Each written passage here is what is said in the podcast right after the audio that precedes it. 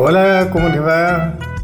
Hola, ¿cómo te va todo? todo también un saludo muy especial para Noche Guglielmi, para Micaela Polo, sin cuales este programa sería imposible. Mica, hoy vamos a hablar de fútbol. Hola, Pacho. Qué bueno eso. Y este es un programa de historia, entre otras cosas. Uno de sus caminos es la historia. Entonces vamos a hablar de la historia del fútbol. Me he basado en algunos textos para hablar del fútbol en la antigüedad. Después vas a ver por qué hablamos de fútbol hoy. Pero, pero bueno, pues ya lo sabéis, si de alguna manera nuestros escuchas lo van a saber cuando pongas la primera canción que me, dijo, me dijiste que tenías reservada. Sí, hoy es 10, así que vamos a homenajear una vez más y siempre a Diego. Hay un montón de canciones sobre Maradona. Elegimos unas cuatro que de alguna manera cuentan un poco su vida o transitan distintos momentos de esa vida que fue para 100.000 canciones, ¿no? Una muy pero muy hermosa es la canción del brujito de Peteco Carabajal, que vendría a ser una especie de villancico en la iglesia maradoniana, porque cuenta ese momento del pesebre, podríamos decir. Escuchemos a Peteco con Bruno Arias y Charlie García nada menos, canción del brujito para Diego Armando Maradona. Adelante.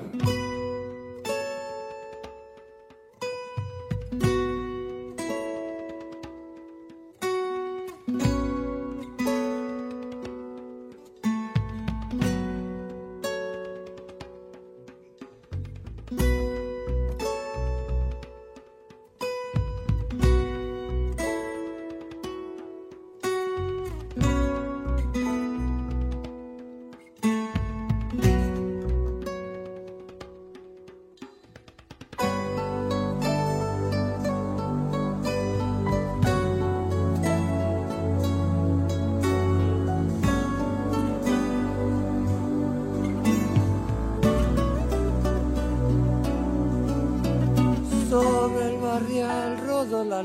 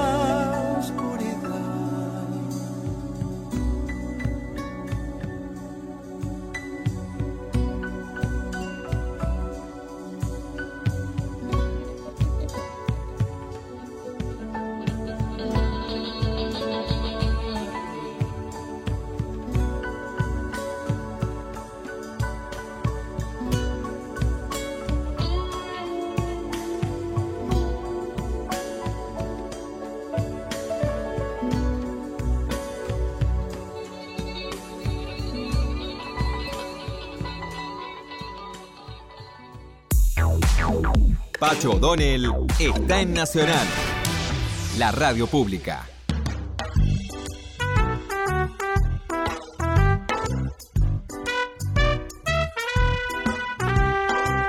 Maradona, está claro, vamos a hablar de Maradona a través de uno de sus intérpretes. Eh, volvamos al fútbol, la historia del fútbol. La actividad más antigua que se asemeje al fútbol o algún otro código del cual se tenga conocimiento data de los siglos 3 y 2 antes de Cristo, mira vos. Estos datos se basan en un manual de ejercicios militares correspondientes a la dinastía Han de la antigua zona central de China. El juego era llamado Tzu-Ku, también se puede encontrar como Tzu-Chu, y consistía en lanzar una pelota con los pies hacia una pequeña red de diferentes materiales. Una variante agregaba una modalidad donde el jugador debía, debía sortear el ataque de sus rivales. También en el lejano oriente, aunque unos cinco o seis siglos después del juego mencionado anteriormente, el Tzu-Chu, Existió una variante japonesa llamado Keman, la cual tiene un carácter más ceremonial, siendo el objetivo del juego mantener una pelota en el aire, pasándosela entre los jugadores. Quienes hemos estado en la zona maya, por ejemplo en Chichen Itza, eh, se nos muestran y vemos que había canchas de pelota, como se llamaban, o como fueron bautizadas después por los descubridores, de, esos extraños monumentos abandonados cuando llegaron los españoles, maravillosos, formidables construcciones que estaban abandonados. Pero siempre hay una cancha de pelota. Y la cancha de pelota es un agujero en la pared que sobresale y en el cual los contendientes tenían, ganaba el que trataba, el que metía la pelota por ese agujero, cosa que no era fácil, que había que hacerlo con los pies, en fin, la reglamentación era complicada. Lo interesante es que el que ganaba era ajusticiado, moría, es decir, moría en la gloria, digamos. A mí se me ocurre que era un excelente mecanismo del poder para eliminar los más aptos, ¿no? Para que los más aptos no pudieran rebelarse en contra, por lo menos los más aptos físicamente, o los más con capacidad mayor de liderazgo. En el Mediterráneo se destacaron otras dos formas de juegos, el arpastum en Roma y el epasquiros en Grecia sobre el cual se tiene muy poca información. El mencionado en primer término, o sea, el Arpastum, era disputado por dos equipos en un terreno rectangular, demarcado y dividido a la mitad por una línea. Los jugadores de cada equipo podían pasarse un pequeño balón entre ellos y el objetivo era enviarlo al campo contrario. Esta variante fue muy popular en los años 700 y 800, es decir, 7 y 8 después de Cristo. ¿no?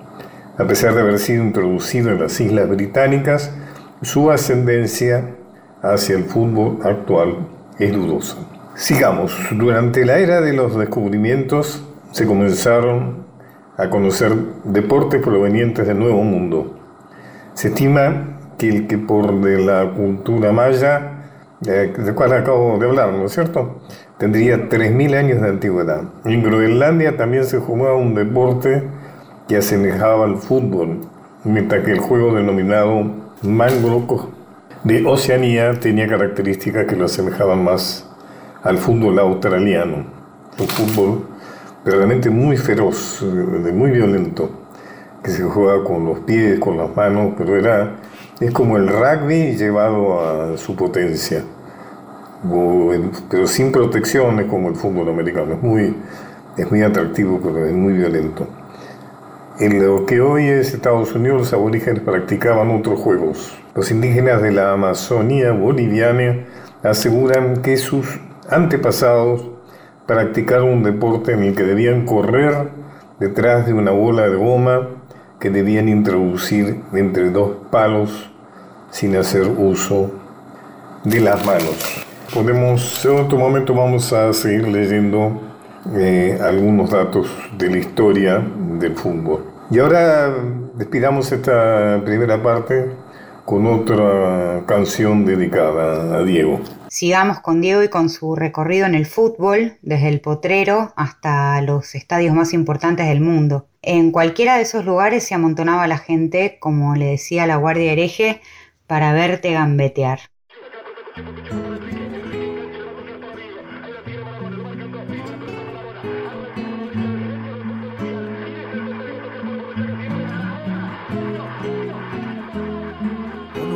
Par de linsos crotos, esperando por el bondi, de Fiorito a Paternal, las pisadas, las rabonas, son los chiches que los viejos no te podían regalar. Y en la villa se juntaban los pendejos para verte gambetear del riachuelo para el mundo, desde el cielo hasta el infierno patadas en catalán llaman a diva manguearle milagros a San Genaro. Porque entrabas a jugar y se juntaron y la camorra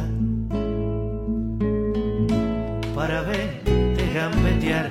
30 millones de negros transpirando en tu remera para jugar un mundial, más regalos que un cumpleaños, más premios que la quiniela, más baile que el carnaval los barrios faltaban televisores para verte gambetear. Ole, ole, ole, ole, ole,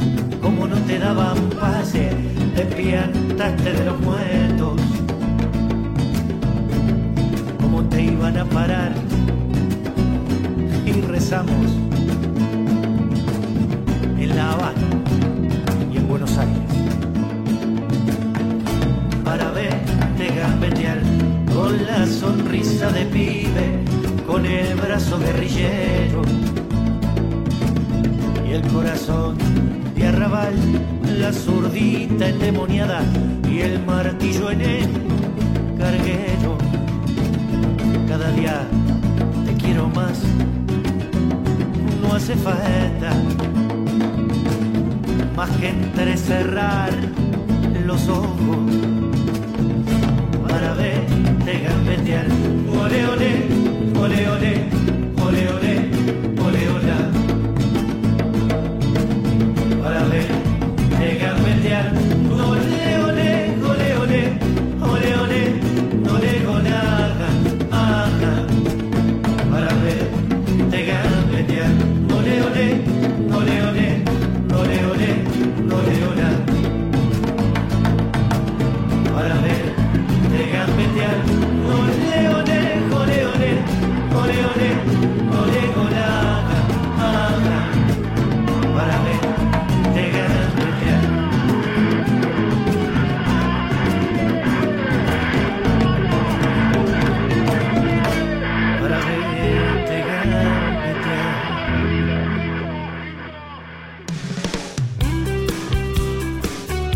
transitando los caminos de Pacho O'Donnell por Nacional.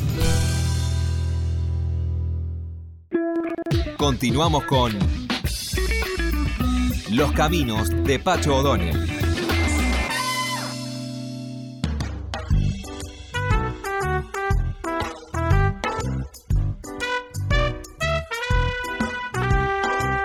Bueno, Mica, como te dije, ahora en la segunda parte vamos a entrevistar a alguien muy interesante, una personalidad muy interesante.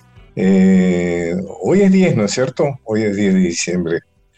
Le voy a preguntar a mi invitado si le sugiere algo el número 10. me sugiere varias cosas. Lo primero que me sugiere es, por supuesto, Maradona, pero, pero el 10 me sugiere el regreso a la democracia y están muy unidos la leyenda de Maradona a la democracia, porque el primer mundial feliz que vivimos y que fue consagratorio fue el primer mundial de la democracia en Argentina, que fue el de México 86. 86 Para mí se, une, absolutamente con la democracia, borrando el mundial del 78, en el cual no estuvo Diego, lo dejaron afuera, pero el, digamos, el 10 de diciembre del 83 es una fecha muy feliz para los argentinos, ¿no? Y el, y junio del 86 es una fecha muy feliz para los argentinos por el 10 argentino. Estoy hablando con Miguel Rep, un gran dibujante, ilustrador, humorista, bueno, no sé cómo calificarte. Vamos a empezar escuchando una canción dedicada a Maradona, ¿te parece bien? Que mi, mi colaboradora y asesora musical, gran amiga Micaela Polak, ha decidido ilustrar esto con canciones que tienen que ver con Maradona. Ya escuchamos algunas, bueno, vamos a escuchar otra hora y después seguimos conversando. Sí hubo un momento fundamental en la vida de Diego, pero además en la vida del fútbol, de la historia del fútbol de la que usted habló hace un rato, fue ese Argentina-Inglaterra de México del 86, donde ganamos 2 a 1, con dos goles de Diego que lo mostraron totalmente en su mejor versión de la historia y hablo del fútbol, no de Diego, ¿eh? en su mejor versión, en, el arte que puede ser ese deporte y también en el macaneo y en la trampa que es válido y es parte del juego. Esos son los juegos y no creemos que Diego sea un tramposo por eso, para nada. Y sobre todo, como dijo Víctor Hugo, en ese relato donde él vio el gol con la mano desde un pupitre en la tribuna que no había visto ni siquiera la repetición de las cámaras en televisión, él señaló que era con la mano y aclaró, hoy contra Inglaterra, entre paréntesis, después de la guerra de Malvinas, que Diego muchas, muchas veces se ocupó de aclarar que no era una venganza ni una revancha y que obviamente no iba a traer de nuevo la vida de los pibes caídos en las islas, pero sí eh, fue un momento de, de pensar que podíamos, de que, podíamos hacer un montón de cosas. Y mm, entonces Víctor Hugo en ese momento dijo, hoy contra Inglaterra, aunque sea así, con la mano. Vamos a escuchar a Guillermo Guido, que tiene un tema muy hermoso junto con Carlos Castellón, que es la cueca de Maradona, que debería tener un poquito más de difusión, porque la verdad es que está buenísimo, es divertido y muestra ese momento tan importante de la historia del fútbol argentino y del fútbol mundial.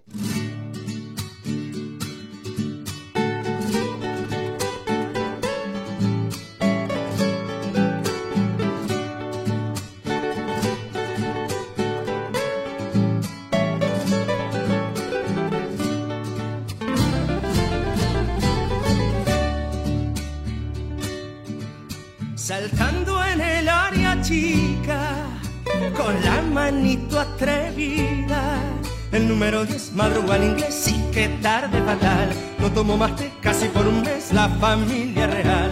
El número 10 madruga al inglés, sí que tarde fatal. No tomo más té casi por un mes, la familia real.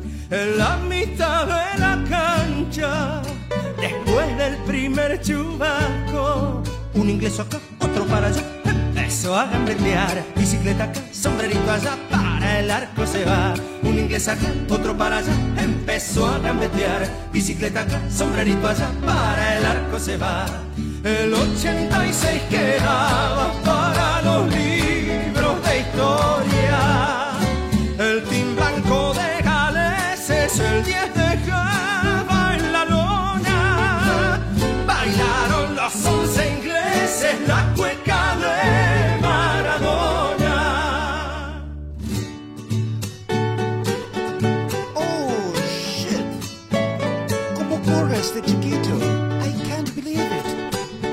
it. ¿Cómo llamarse? Diego.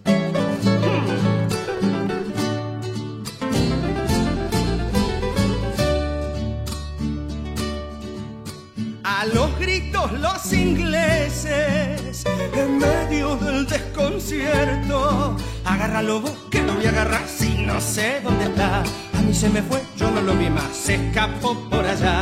Agárralo que lo voy a agarrar si no sé dónde está. A mí se me fue, yo no lo vi más, se escapó por allá.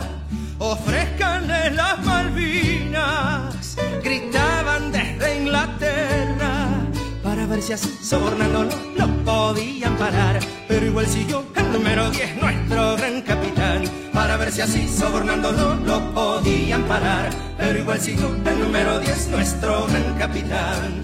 El 86 quedaba para los libros de historia.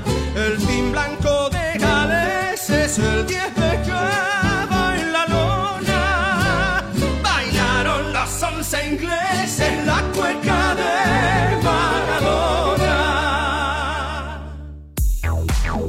Pacho O'Donnell está en Nacional, la radio pública.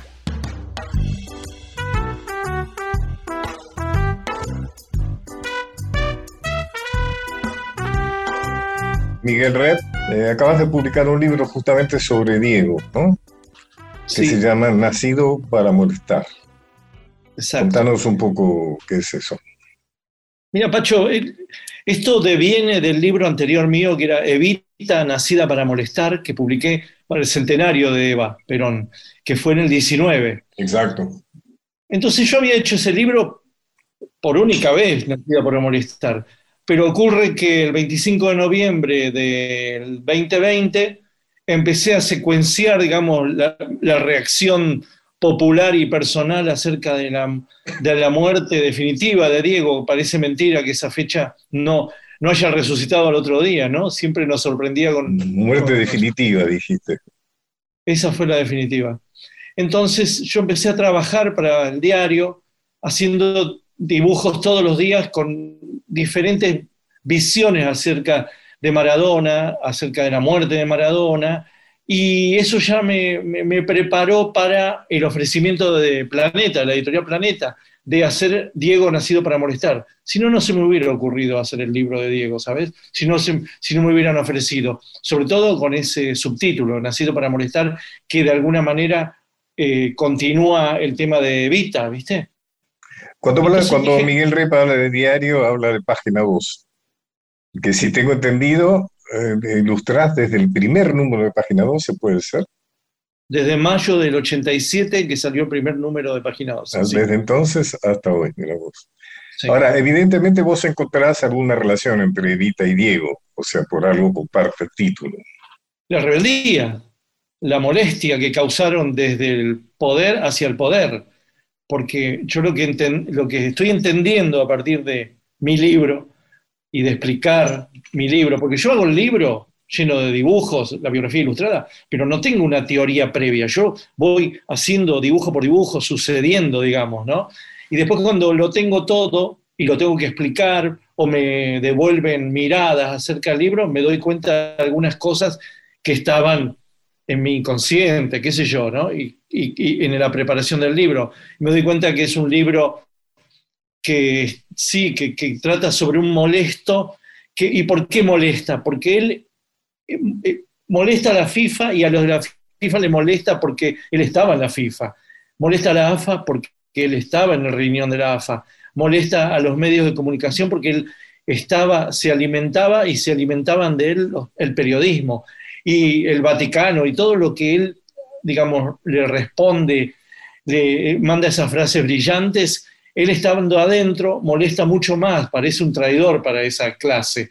Y luego siempre, él, digamos, sus reacciones extrafutbolísticas nunca traicionan su origen, ¿no? Igual que Evita. Evita y Diego no traicionan su origen, su origen humilde, su origen pobre, su origen de hambre, su origen, en el caso de Evita, bastardo, ¿no?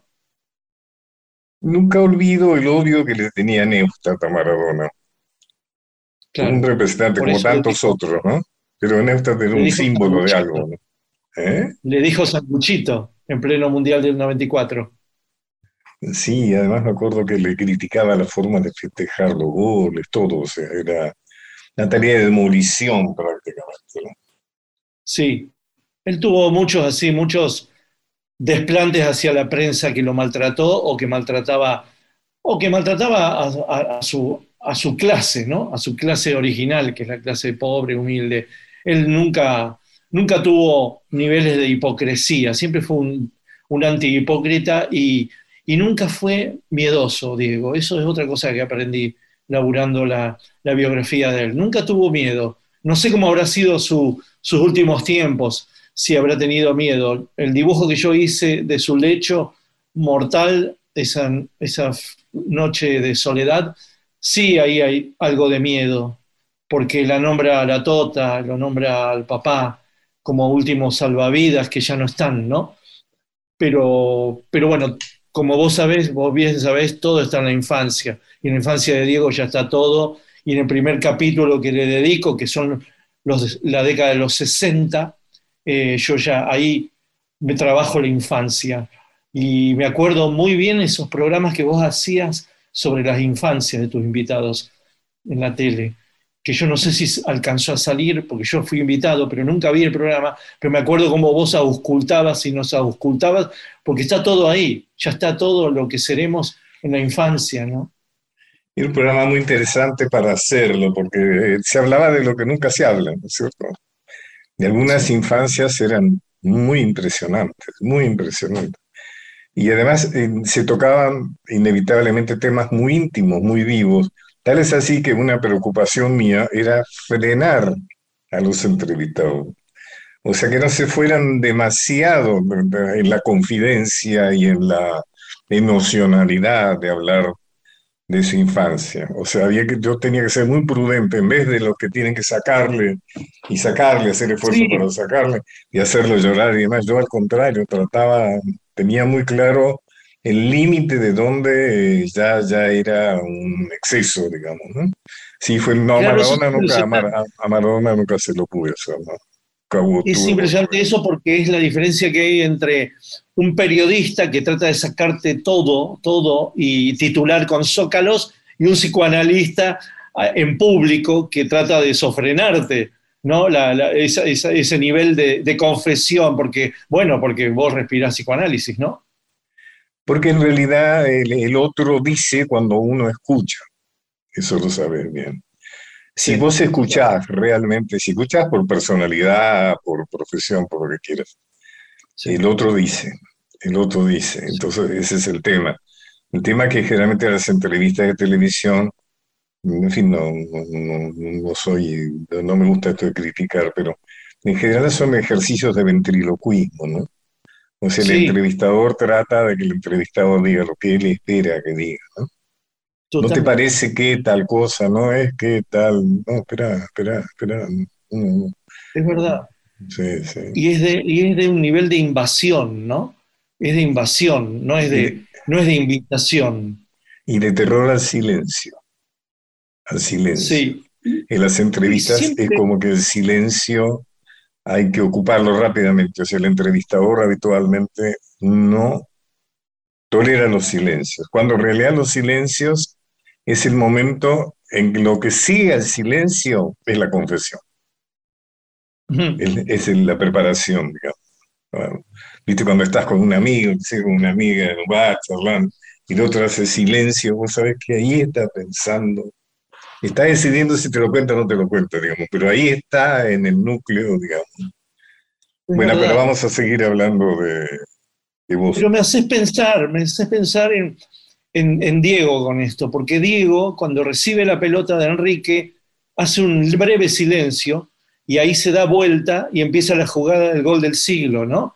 empieza a hablar para siempre a la universalidad. Además, ahí, ahí también. Ahí está, también ahí está Malvina también, ¿eh? Ahí está el grito de Malvina también. Está todo, pero primero hay una pausa, si no un silencio, sí, sí, hay una pausa. Hay una pausa. Hay un pensar. Hay un pensar. Da como da una vueltita, digamos, ¿no? Sí, sí, sí. Da una vueltita para Toma una decisión, toma una decisión por dónde voy, ¿no? Sí, sí, interesante. Sí. Alguna vez le pregunté a alguien que, que era maradoniano, si se puede decir esa palabra, si no le afectaba el hecho de los vicios, por decirlo uno de Maradona, eh, o los contratiempos de la vida, digamos, ¿no? O sus adicciones. Y decía, no, Pacho, lo que le pasa a Maradona es lo que le pasa a nuestro pueblo. Justamente eso nos acerca. ¿Qué pensás de eso? ¿Es así? Sí, que ese cuerpito de Maradona, ese cuerpito eh, como un gallito, pero a la vez petizo, a la vez que tiene que saltar más alto que Shilton para pegar un puñetazo y hacer un gol súper tramposo, es la Argentina, sí, es también la metáfora de la Argentina. Y después hace esa maravilla con la genialidad de, seis minutos después del gol del puño, hace esa genialidad donde se, se lleva a medio equipo inglés y hace esa genialidad que de alguna manera también es la metáfora de la genialidad de Argentina, porque, Argentina también es un país, Argentina también es un país genial, de genio, de genio, no de genial como se dice así, eh, genio, no, no, no, es genial, no, es un país genial, es un país único, es un país como Diego, es un país como el conurbano del mundo, ¿no? Como Diego que es el conurbano. Yo tuve la suerte de ver la final del 90, de haber estado en la cancha en Roma cuando se jugó la final contra Alemania. Eh, la actitud patriótica de, de Diego en esa situación, yo creo que es una de las cosas que más hondo caló en el alma de los argentinos. Sí. Pues es que era una de, las, una de las primeras veces que yo veía las pantallas grandes en la cancha de fútbol. Y entonces estaba toda la tribuna puteando al himno argentino. Y, estaba la cara, la cabeza de Maradona enorme, puteando a toda la tribuna, a los 80 mil personas que había ahí. Con una indignación patriótica, que fue, te lo cuento y me erizo, te me sigue emocionando. Sí. Fue un patriota. Es cuando él, él putea a los que silban el himno. Exacto. Es tremendo. Yo creo que eso. ¿Y cómo lo hace? Es, una de las puteadas más, más feroces que yo he visto en mi vida.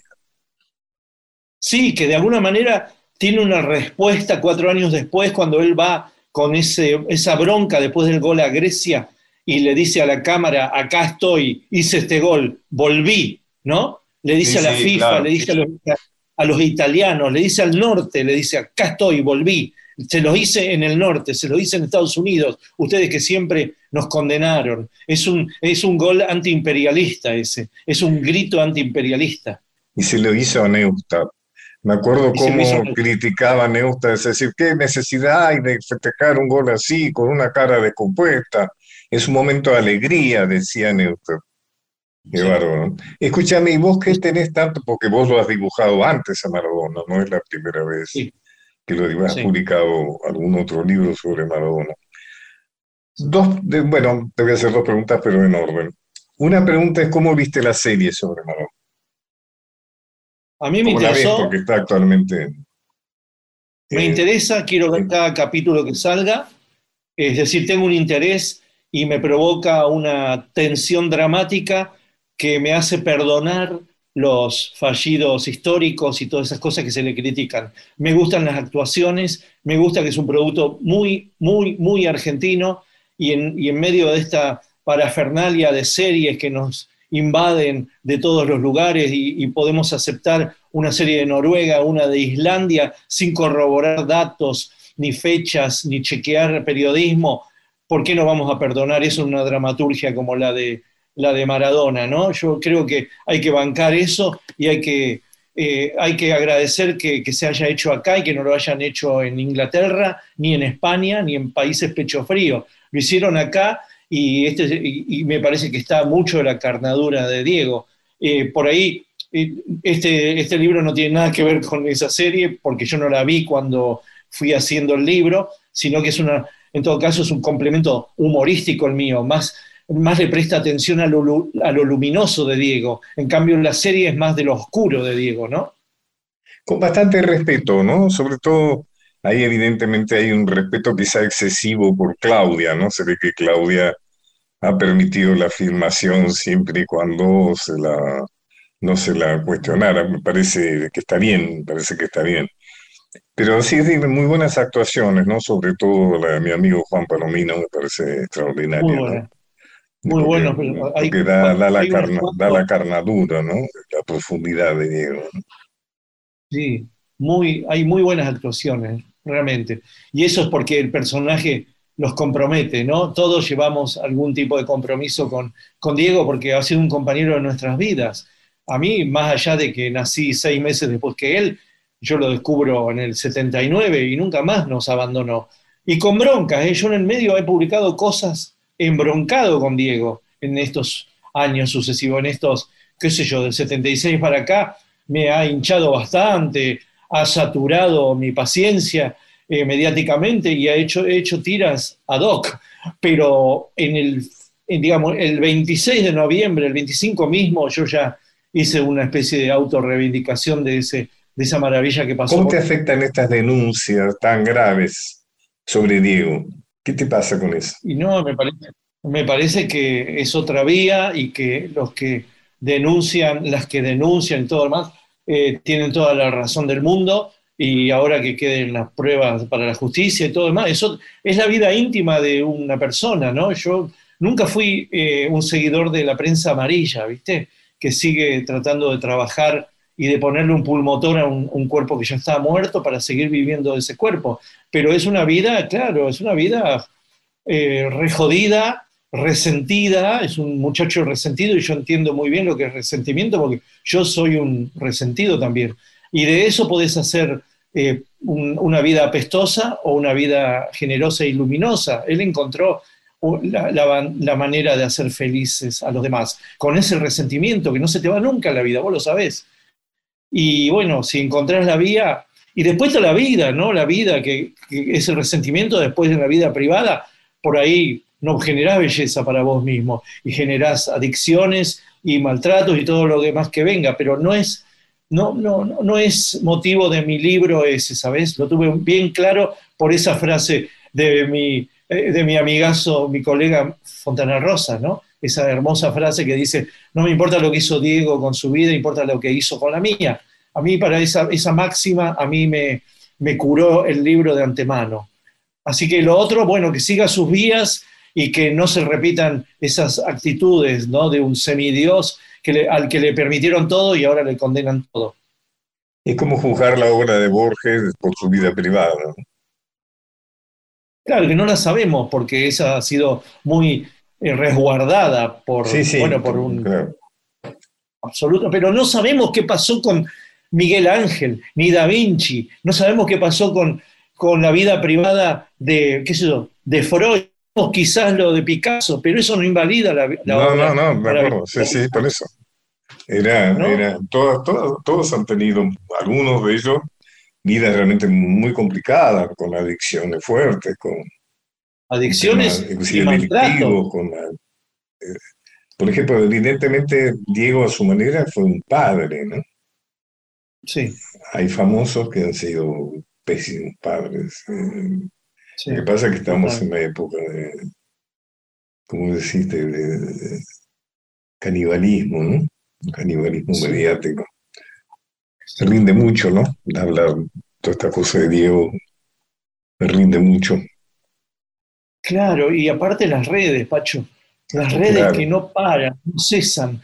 Y aparte, en el medio de las redes, digamos, aparte, aparte de la veracidad que pueda haber judicial o periodística, las redes son una, son una retaíla de calumnias y fake news que tardan mucho en, curarse. Entonces, en todo eso se empantana, se empantana cada vez más. ¿no? Te puede pasar a vos y a mí que que en las redes nos calumnien y no tenemos defensa y después se sosegue, si se sosega, ¿no? Pero, pero eh, estamos en un momento así como de, gran estupor ante este avance tecnológico que lleva a que cualquiera opine cualquier cosa y los malentendidos estén a la luz del día. ¿Te afecta eso? ¿Te, te, te, hiere a vos? ¿Te, sí, hiere? Sí, me hiere y me, de alguna manera me castra porque hay los temas que antes yo trabajaba con mucha libertad, ahora los pienso tres veces, porque no quiero que se generen malos entendidos, porque soy, yo trabajo públicamente, mi trabajo no es eh, de un galería, digamos, de, colgar dibujos en una galería. Yo todos los días estoy haciendo algo para un medio masivo. Además vos, tenés, un, vos tenés un compromiso político con el peronismo clarísimo, lo has tenido siempre, no lo ocultás, lo manifestás, lo dibujás. Pero aparte, y aparte expresivo, con, con lectores que me siguen y que no me siguen. Y ahora las redes lo que tienen es que se cuelan en, el, en, esa comunidad que yo tenía, básicamente por la revista Humor Registrado, por Página 12, por mis libros. Ahora se cuelan los, los otros, los invasores que ven, ¿qué está haciendo este, este tipo? Y entonces hay malos entendidos, porque no siguieron la vida de uno, la vida creativa o la ideología de uno y cuelan alguna crítica que no tiene nada que ver con el contexto eh, global que los lectores te siguen. Te, pasa, te puede pasar a vos como autor también. ¿Cómo no? hay un malentendido porque viene otro, viene un, un, alguien de tu comunidad. ¿Qué estás haciendo? ¿Qué vas a hacer? ¿Cuáles son tus proyectos?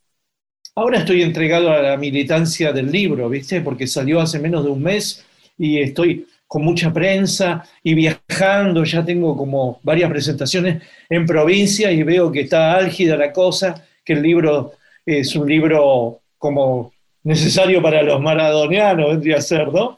Y necesario para mí para algún día sacármelo de encima. Me ha pasado mucho con Evita y, ahora se tranquilizó ese tema.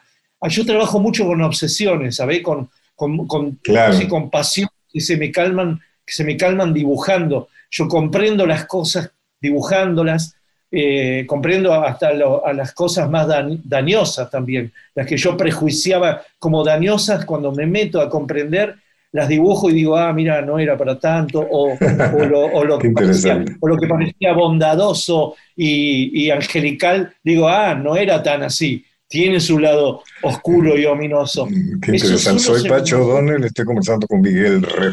Interesante. Miguel, oíme, Miguel, ¿y tus eh, de tus murales? Y con la pandemia cesaron, ¿viste? Hubo un parate grande porque no había vía pública ni privados. Pero calculo que el año que viene van a volver a empezar y, y, siempre voy a tener en mi mira, esta es una era de cambio muy grande, ¿no? Los que nos hicimos para la gráfica estamos dejando de, de, de depender y hacer cosas para el papel. Entonces estamos en una transformación, un duelo con el papel, pero yo encuentro el refugio del papel en los libros. Es decir, que yo ya sé que cuando quiera hacer papel, quiero hacer libros. Es decir, que siempre me voy, a, sentir acompañado por la posibilidad de los libros. Eso siempre lo voy a tener. Y luego la, actitud analógica va a seguir en los murales, porque eso es analógico, nunca va a poder ser, creo por ahora, digital. Así que esa es mi, como mi, mis miras, ¿no? Libros, murales, presentaciones, charlas. Además eso, de tener que hacer, un, expresar algo todos los días es complicado, ¿no? Así, todos los días tus dibujos en los medios. Es complicado todos los días tener algo que decir, ¿no? Y, pero yo ya lo digo hace 35 años casi. Sí, por eso, por eso. Se, me transformó, se me transformó en un músculo, ¿entendés? Lo puedo decir. Si, vos ahora me encerrás en este hotel y me decís, eh, tenés que hacer tres creaciones para mañana para el diario, y yo, ¿sabés que me, me siento las hago? se me ocurren y las hago. Si tengo los instrumentos del lápiz y tinta, el escáner y todo eso, las hago porque sé que, sé que lo tengo. Es maravilloso. un músculo. Eh, aquí no se le agotó el músculo ese. Lo que pasó con Kino fue que ya no tuvo ese músculo. No, Kino le pasaron dos cosas. Hubo dos grandes renuncias en Kino. En el 73 renuncia a Mafalda porque se le agota el, mundo a Mafalda, el decir las cosas que él tenía para decir dándoselas a esos personajitos. Él dijo, basta, porque me, dice, me estoy empezando a repetir, dice Kino. Entonces abandona una tira de éxito una valentía absoluta, inédita. Es comparable a los Impresionante. ¿Ah? Es, comparable a los Beatles, cuando en el mejor momento. Exacto. de su carrera ellos renuncian a, seguir juntos. Bueno, y la segunda renuncia que tiene el Quino es cuando empieza a quedarse ciego, empieza a sentir que su humor está muy indignado y que esa indignación, porque él está muy amargado cuando de los años 2000 para acá, él dice, bueno, esa indignación no se está eh, traduciendo en creaciones libres, en, volar, sino en, meras, eh, meras ilustraciones de mi indignación que lo hacen monótono y que lo hacen previsible al humor. ¿no? Entonces él ahí decide abandonar también por su ceguera progresiva, ¿viste? Y después lo que resta es, eh, bueno, en Kino es, después se enferma y se muere en los últimos años, ¿no? Pero por lo menos pudo vivir unos años sin trabajar, sin tener que entregar un dibujo semanal, necesitaba un descanso el maestro. Miguel, un gustazo, realmente un gustazo muy grande. Muchas gracias, ¿eh? Gracias, Miguel. Gracias, gracias por... Y te, te, vamos a despedir con alguna otra canción sobre Diego que elija Mica. Nos vamos con el tema que es la reivindicación explícita, total y absoluta de Diego. Esto de Maradona como jugador tal cosa, pero como persona bla bla bla, no. Esto es todo. Nos despedimos con Manu Chao y La Vida Tómbola. Bueno, a todos nos vemos el próximo viernes a la hora de siempre. Muchas gracias y sigamos adelante.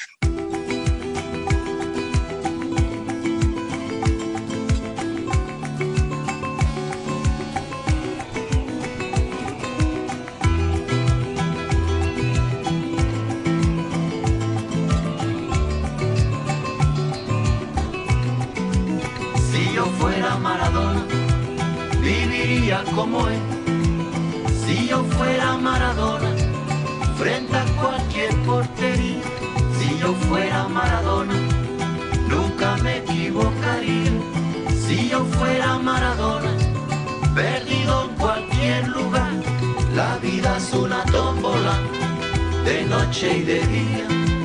La vida es una tómbola, y arriba y arriba, la vida es una tómbola de noche y de día.